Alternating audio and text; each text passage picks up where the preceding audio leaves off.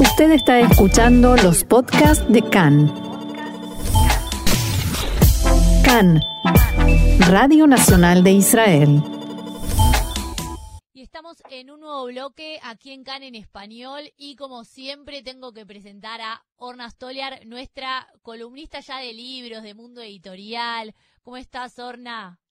Eh, bien, gracias. Eh, y espero que vos también en estos tiempos agitados Sí, sí, bueno, vamos a hablar de, lo que nos interesa a nosotras, Orna, que es el mundo editorial, la literatura. Vamos a abstraernos un poquito, me parece, de la realidad, que, que eso está bueno también, eh, la literatura como escape hacia, hacia otros lados. Estuvimos hablando la nota anterior sobre la Yabúa Sefer, ¿te acordás que habíamos hablado del mundo editorial un poco así? Y empezamos a hablar, pero no mucho, del mundo de las editoriales independientes, estas editoriales chiquitas que están surgiendo acá en Israel, que ya también por ahí surgieron hace varios años. Contame un poquito cómo es el panorama de estas editoriales acá en Israel. Bueno, eh, el mundo editorial en Israel pasó por unas cuantas transformaciones, sobre todo en los últimos años, como pasó en todo el mundo, en el mercado editorial de todo el mundo.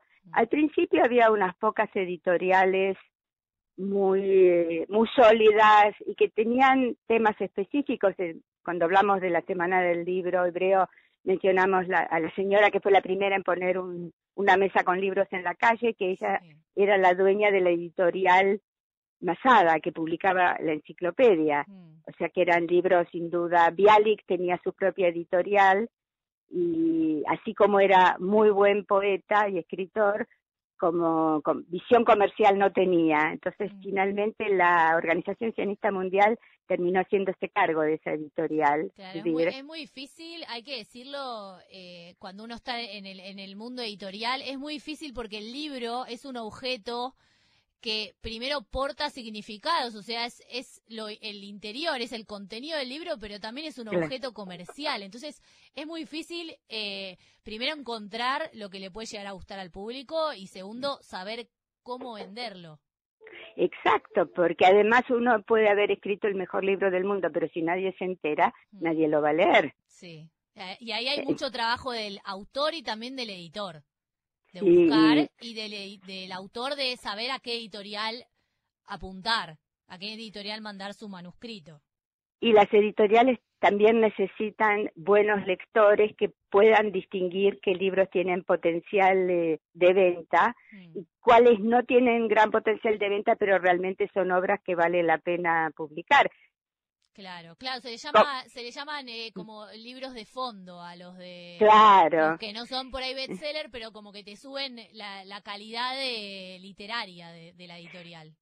Hay un ejemplo muy reciente en Israel y supongo que no es el único país cuando se, se publicó el primer libro de la serie de Harry Potter. Mm. Un editor que tenía acá una pequeña editorial que publicaba solo libros de, de buena calidad literaria, viajó a alguna de las ferias y se dio cuenta que ese libro era algo fuera de lo común. Compró los derechos mm. de, traducción y de edición, que en ese momento, como todavía la autora era desconocida, le resultaron accesibles, buscó una traductora mm. y lo publicó y ya el resto es historia. Ya sabemos el éxito que tuvo en todo el mundo con toda la serie de, las siete novelas.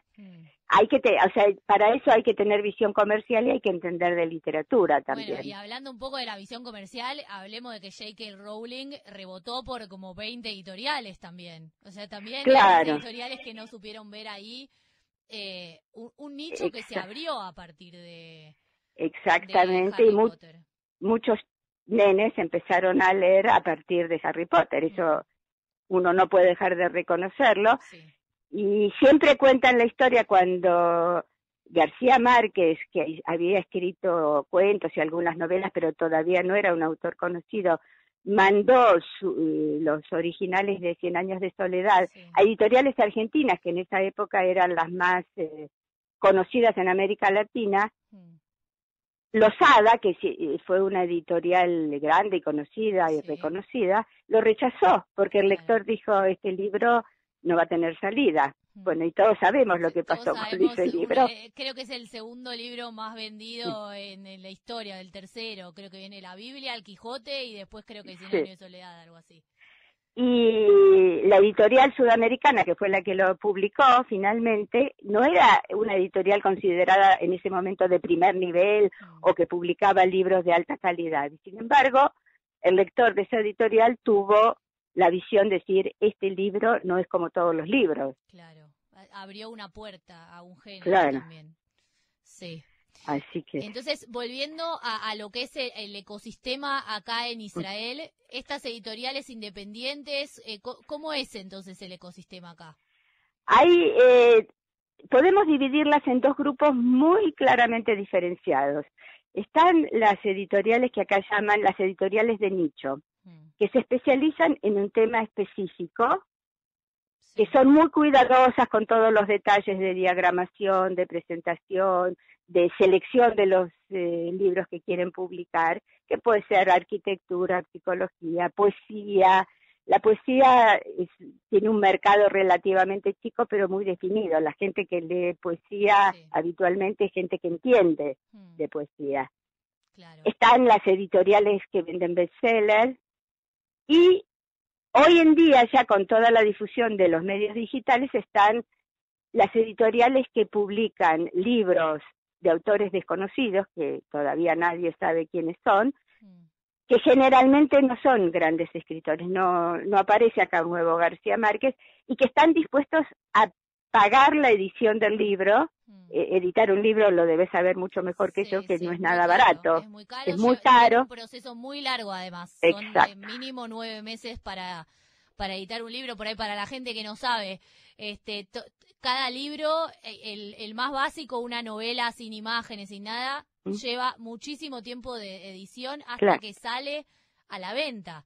Y después empieza todo el proceso de distribución, marketing, comercialización. Entonces, eh, hay que tener mucha paciencia para ver eh, ganancias en muchos casos. Y es una apuesta de las editoriales. Es una apuesta que donde el riesgo es bastante grande. Mm, sí porque además eh, las editoriales que publican libros de autores no conocidos que están dispuestos a costear su todo el proceso de, edición, de diagramación, de impresión, etcétera, eh, generalmente se saltean algunas de las etapas que mencionabas antes justamente para reducir costos. Claro. Entonces, obviamente siempre, Siempre hay alguien que puede maquetar, ¿viste? Siempre hay alguien que puede hacer el diseño de la tapa.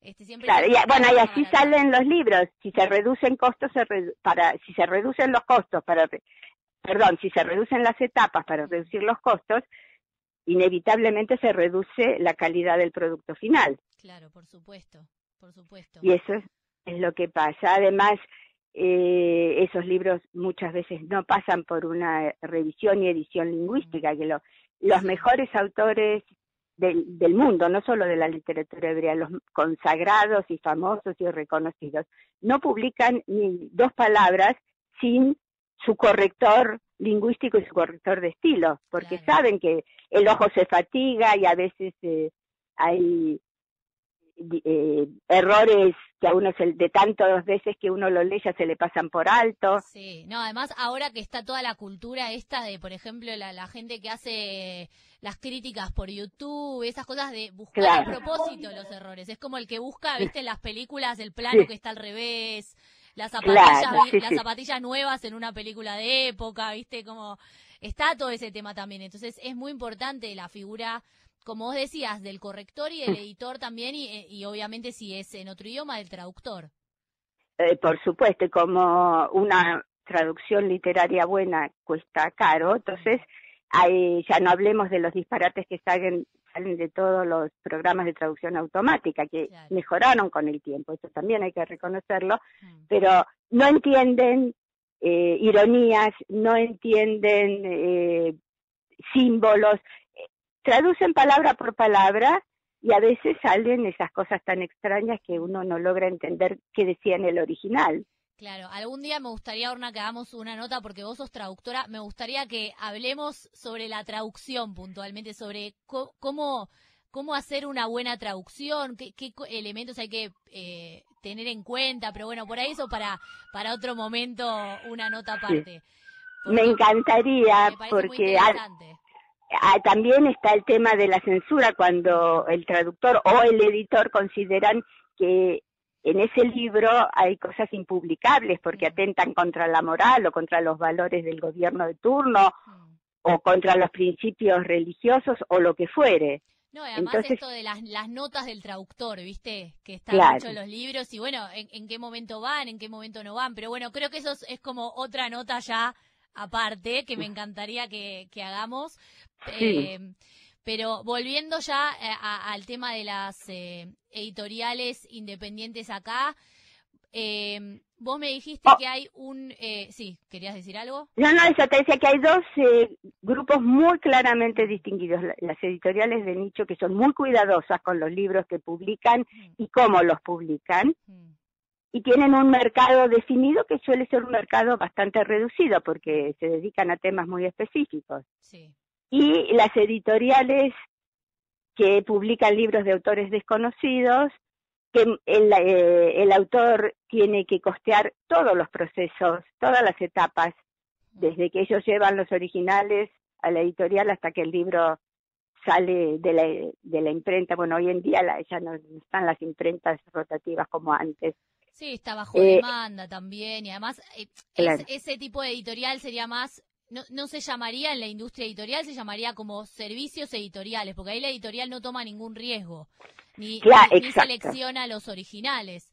Está simplemente recibiendo y es como medio una imprenta que te hace todo el trabajo y, te entrega el libro terminado y después la persona en general se, es la, el autor o el escritor es el que termina eh, ellos eligiendo la distribución y como que funciona más que nada como una imprenta maquetación, ¿no es así? Así es, y el único criterio para decidir si se publica en un libro no es si el autor está dispuesto a cubrir el costo. Claro, claro. Si después el libro no se vende, el que no recupera la inversión es el autor. Mm, claro, ahí, la editorial no pone un peso, no pone nada. Nada, pone y pone muy poco tiempo porque, por supuesto, eh, a, todos los que prestan los servicios indispensables para la producción del libro, les pagan muy poco. Mm, nada más todo tercerizado. Eh, absolutamente. No tienen empleados, no tienen una sede fija, generalmente el, dueño, entre comillas, o el director de la editorial trabaja desde su casa, mm. basta con tener una computadora y un teléfono inteligente y ya está. Claro. Claro, bueno, esto, esto es algo que se está dando muchísimo en, en los últimos años. También hay, hay incluso, te digo, hay páginas de internet que vos cargas tu manuscrito y ni siquiera conociste nunca a la persona que te lo editó, que te lo corrigió, que te lo imprimió, o sea, este también hay algo impersonal que se está se está está creciendo como una situación impersonal en la que el editor y el autor no se conocen, lo cual es algo un poco peligroso, diría yo. Sí, porque eh, de esta manera, donde no hay ningún filtro de calidad, ni, de respeto básico por los principios fundamentales, se puede publicar cualquier cosa y mm. nadie se hace responsable del contenido que se difunde. Claro, claro, no, eso, es, eh, eso también es, es un problema hoy en día. Contame entonces, Orna, eh, íbamos a hablar también de una editorial en particular, que vos me dijiste que, que era así como la editorial independiente fue eh, es una historia muy interesante, ya no hablo desde el punto de vista literario, sino el autor que elegí se llama Ram Oren, mm. que nació en 1936, y él estudió Derecho, trabajó unos cuantos años como abogado. Y escribía, para su gusto y placer, escribía novelas, preferentemente policiales, pero no solo, y no conseguía que ninguna editorial se las publique. Estoy hablando de las editoriales conocidas. Claro. Porque ninguno consideraba que tenían los, cumplían con los criterios mínimos de calidad literaria. Entonces estaba bastante frustrado y enojado al mismo tiempo hasta mm. que un día decidió eh, recurrir a sus ahorros y editar él mismo uno de sus libros. Hmm. La crítica lo destrozó porque no era bueno, pero él siguió perseverando y creó un sello editorial, Keshet, y mm. empezó a ofrecer a los autores consagrados derechos de autor mucho más atractivos que los que pagan las editoriales famosas y conocidas. Claro, que es, como entre un 8 y un 10% el, los derechos de autor que se pagan. Claro, eh, quien más gana con, cuando un libro tiene éxito es la editorial. Claro. En segundo lugar, el librero, la, que hoy en día son grandes cadenas como las de supermercados, salvo algunas pocas. también cuanto las, las cadenas piden más porcentaje, entonces también por, por, eso se juegan esos porcentajes. Tenemos las librerías, eh, tienen entre un 20, un 30% de ganancia, después el autor se lleva un, un 8%, una cosa así. Y bueno, y después el resto queda, bueno, son gastos y la ganancia de, de la editorial. Claro. Y o sea que el, el autor, que es el que puso todo su talento y su esfuerzo y su tiempo y su dedicación, es el que menos recibe. Mm, sí. Lo cual suena, este, eh, entiendo el principio económico de la viabilidad, pero desde en cuanto a la retribución por el esfuerzo invertido y por el talento creativo, eh, no hay ninguna proporción.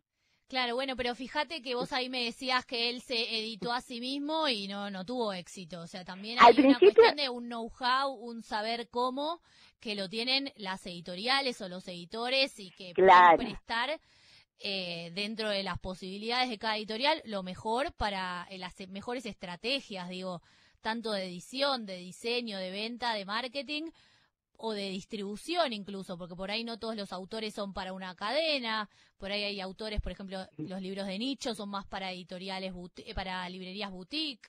Claro, y para editoriales boutique también. Sí.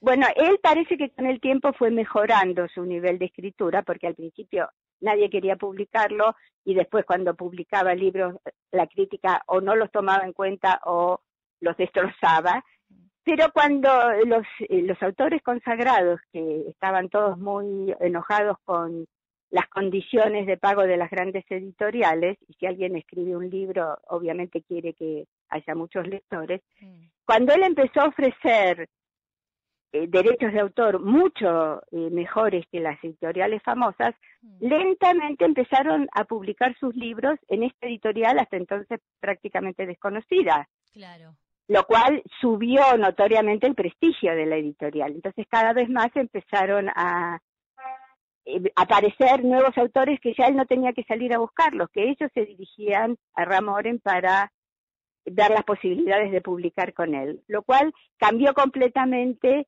las eh, características de esta editorial, en este caso las cambió para bien. Claro, pues en vez de tener que salir a buscar, hacer como un scouting de autores que tampoco es fácil, recibía, él recibía manuscritos y, elegía de, los que recibía. Y eso sí, hay que reconocerle que él eh, era, eh, no era demasiado buen escritor, pero sí era un buen lector y sabía reconocer cuando un libro tenía las dos cosas juntas, la calidad literaria y las posibilidades de venta. Claro, igual vos me decías, no, no era un buen escritor, por lo menos al principio, pero es un bestseller tremendo. Yo leí hace un rato un millón de, más de un millón de libros vendidos en hebreo. Sí, a mí no me entra en la cabeza qué significa vender un millón de, ejemplares en un país que tiene nueve millones, y medio de habitantes. Es, es increíble, en hebreo además, que es un idioma que muchos de los que vivimos e, en este país, por ahí nos gusta leer en nuestra lengua madre y la mayoría somos olim o, o la población árabe también, que por ahí quiere leer en árabe, o sea, eh, es increíble, es un número realmente muy alto y leí por ahí también que lo llamaban el John Grisham de Israel, porque era abogado. él también, hay que reconocer que con el tiempo fue mejorando su nivel de escritura y sobre todo escribía eh, novelas policiales, que mm. son que el público amante de novelas policiales en ese sentido es menos exigente. Hmm. Basta con que el suspenso funcione y que no, en la segunda página no descubras quién fue el asesino para que la novela eh, resulte amena e interesante. Entonces, igual hay que armar una trama de tensa hasta el final, que no, que no se vean los hilos, no, no es, o sea, sí por ahí es menos exigente desde algún punto, pero tampoco, tampoco es sencillo escribir un libro, hay que decirlo. No, bueno, eso es lo que mucha gente no entiende, que escribir un libro es un proyecto enorme que requiere muchísimo esfuerzo, requiere talento, requiere también mucha paciencia Mm. y saber afrontar las frustraciones, porque a veces pasa que un buen escritor se queda trabado en algún punto de la escritura y no logra salir adelante. No, o no logra también aceptar por ahí eh, la visión comercial que le, que le Sí, dice el claro. editor o le dice las sugerencias de cambios, viste, cuando uno está muy enamorado de, de su manuscrito, la, Sí, la realidad es que siempre hay como una tensión entre autor y editor. claro. Porque el, el- el autor siento, no lo sé, yo no, no soy autora, pero sí fui editora. eh, y siento que los autores eh, todo el tiempo dicen, ah, pero este es, es el que se quiere llevar toda la plata. Entonces, eh, nada. Lo cual es cierto. Lo cual es cierto, pero también le- eh, brin- el editor brinda un, eh, un servicio también. Es como, hay como una cuestión mutua en el, Seguro. trabajo. Uno quiere hacer brillar, a- uno tiene que hacer brillar al otro. Si no, no va a funcionar nunca. No, pero además, si un editor eh, tiene el talento suficiente para reconocer un buen libro, Mm. entonces él también mejora su prestigio y va a atraer a otros autores de calidad. Es, todo como un círculo, no diría un círculo vicioso, pero es todo una cadena claro. que tiene que funcionar y que cada eslabón tiene que cumplir con su misión. Sí, por supuesto, se retroalimentan mutuamente. Es una retroalimentación. Y eh, él empezó a mejorar su nivel de escritura. Mm. Los autores famosos que publicaba le dieron mucho más prestigio en el mundo literario Mm. y se transformó en bestseller libro tras libro. Tiene publicada una cantidad enorme de libros. Mm. Es eh, increíble. ¿Y cuándo, de dónde saca tiempo para escribir tanto? Y de toda esa enorme cantidad de libros, hay uno que está traducido al español y que por eso lo vamos a mencionar brevemente. Es un libro que en hebreo se llama Ashbuah, que es el juramento, la promesa, en español y en otros idiomas se llama La promesa de Gertruda, Mm. y que es una historia verídica. Mira. La, la cuento a muy eh, reducido plazo. Mm. Había una familia judía en Polonia, en Varsovia, de, de alto nivel económico, que tenía una niñera para su hijo, Mm. que era Ge- Gertruda, que era una mujer católica eh, devota, que se dedicaba, como tantas eh, mujeres de buenas familias pero de escasos recursos económicos, a trabajar como niñeras o, o como ama de llaves en casas de personas acaudaladas. Mm. El padre en algún momento viajó a París por negocios, quedó la madre con el hijo y la niñera y estalló la guerra en Polonia. Claro. O sea, el padre ya no pudo volver a Varsovia, Mm. no tenían contacto y la, la niñera se arriesgaba a seguir trabajando en una casa judía, pero no decidió no abandonar a la familia.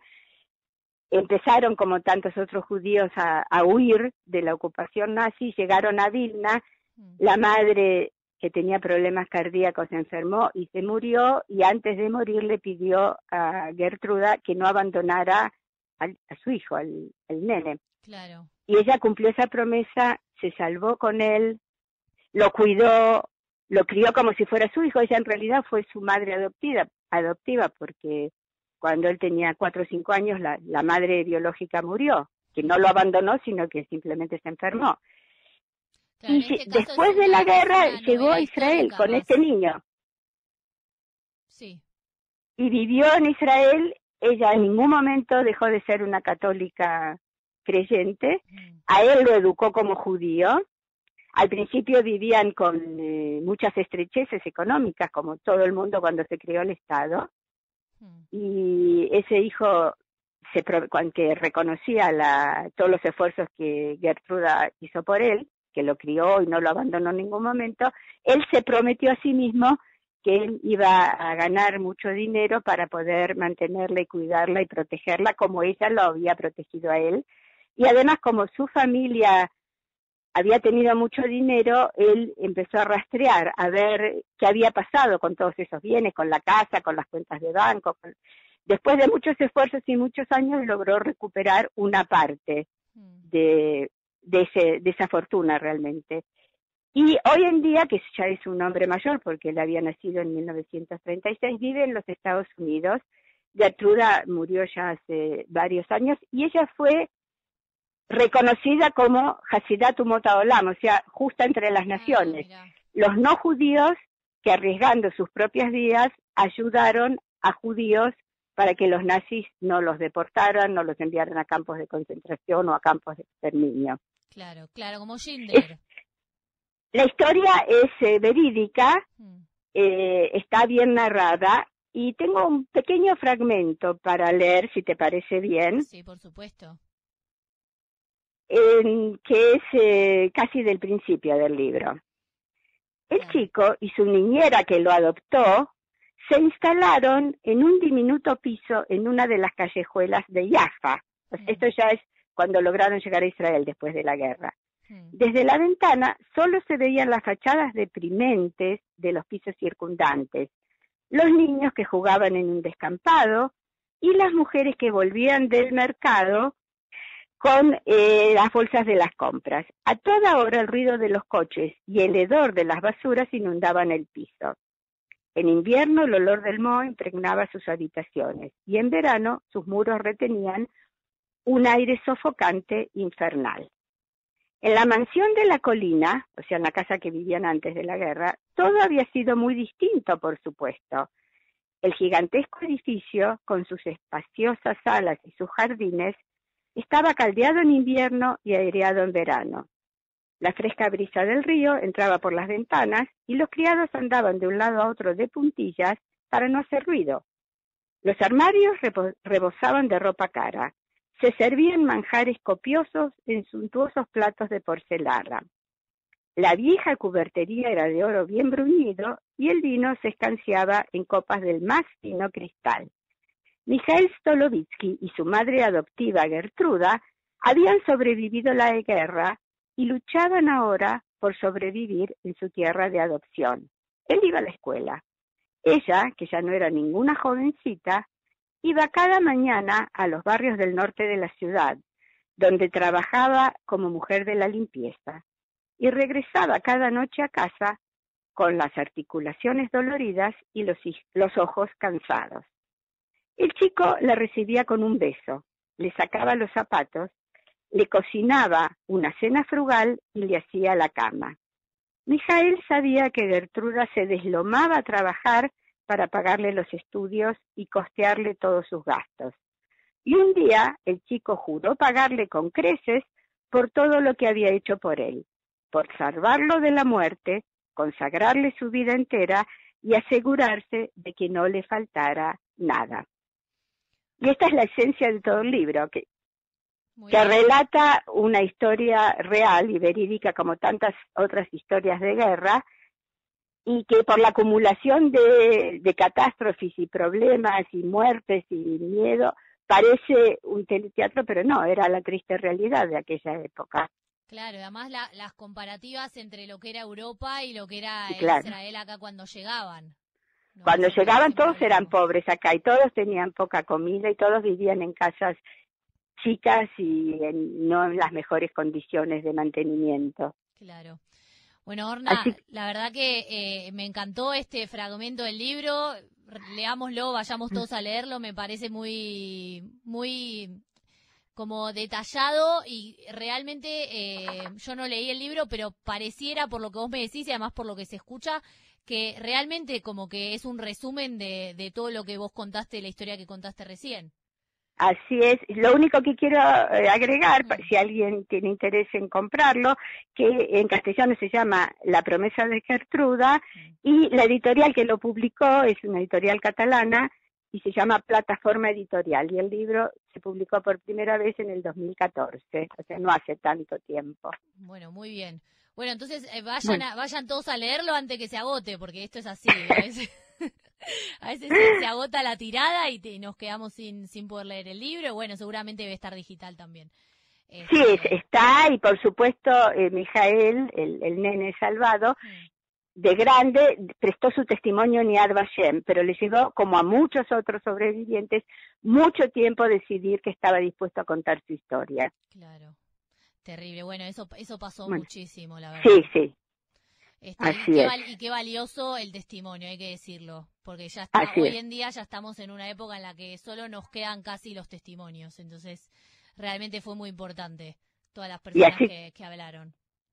Así como hubo eh, muchos polacos que colaboraron con los nazis, también hubo, menos, pero los hubo, que ayudaron a los judíos y que los salvaron en más de una ocasión, arriesgando su propia vida y la de sus familias. Claro. Eso también es cierto. Sí. Bueno, Orna, la verdad completo, hablamos de, de, todo esto, de lo último, de un libro, de una editorial, del panorama editorial general, la verdad completísimo. Así es, no no siempre... podemos pedir más. siempre llegamos a la misma conclusión. Lean el libro, porque vale la pena. Exacto, exacto. Bueno, Orna, muchas gracias. Ya nos estamos quedando sin tiempo, así que te agradezco como siempre y ya, ya estaremos conversando nuevamente muy breve. Cómo no, con mucho gusto. Y gracias por darle espacio a la literatura hebrea, en este caso traducida al español. Por supuesto. Bueno, muchas gracias.